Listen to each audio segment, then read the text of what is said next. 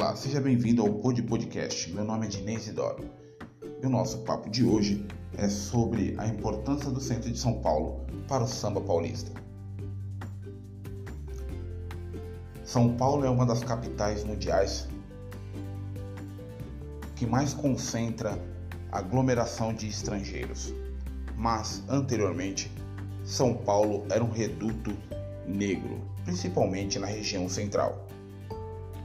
Antes do processo de reurbanização do centro, São Paulo era conhecido como a capital do trabalho, principalmente da mão de obra negra.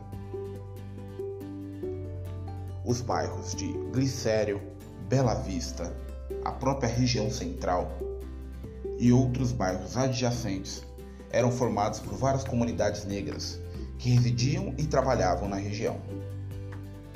Claro, o samba de São Paulo sempre será reconhecido pela importância do Largo da Banana, mas muitos dos baluartes e pessoas ligadas ao Carnaval de São Paulo tiveram início a sua origem dentro dos trabalhos nas ruas centrais de São Paulo, seja na função de mascate ou na função de engraxate.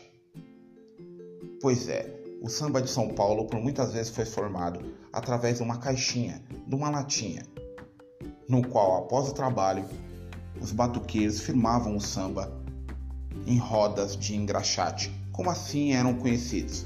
E muitas vezes essas rodas aconteciam em frente ao Coreto, ali no São Bento, ou muitas vezes em frente à atual Bovespa, no final da rua 15 de novembro.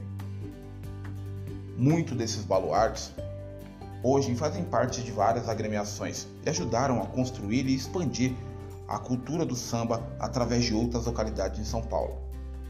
Alguns nomes dentro dessas escolas são muito citados. Podemos dizer Seu Carlão do Peruche, Geraldo Filme, Toniquinho Batuqueiro, Oswaldinho da Cuíca e entre outros. Muitos desses meninos, na época, ajudaram a fomentar o samba e levar cada vez mais a bandeira do samba para outras localidades. A cada momento que vocês passarem através das ruas históricas do centro de São Paulo, pode ter certeza que um sambista pisou por ali. Uma parte da história foi construída através de cada pedacinho de asfalto que se encontra no centro de São Paulo. Saiba que um pedaço da nossa cidade e um pedaço da sua agremiação esteve dentro do seio da maior cidade de nosso país.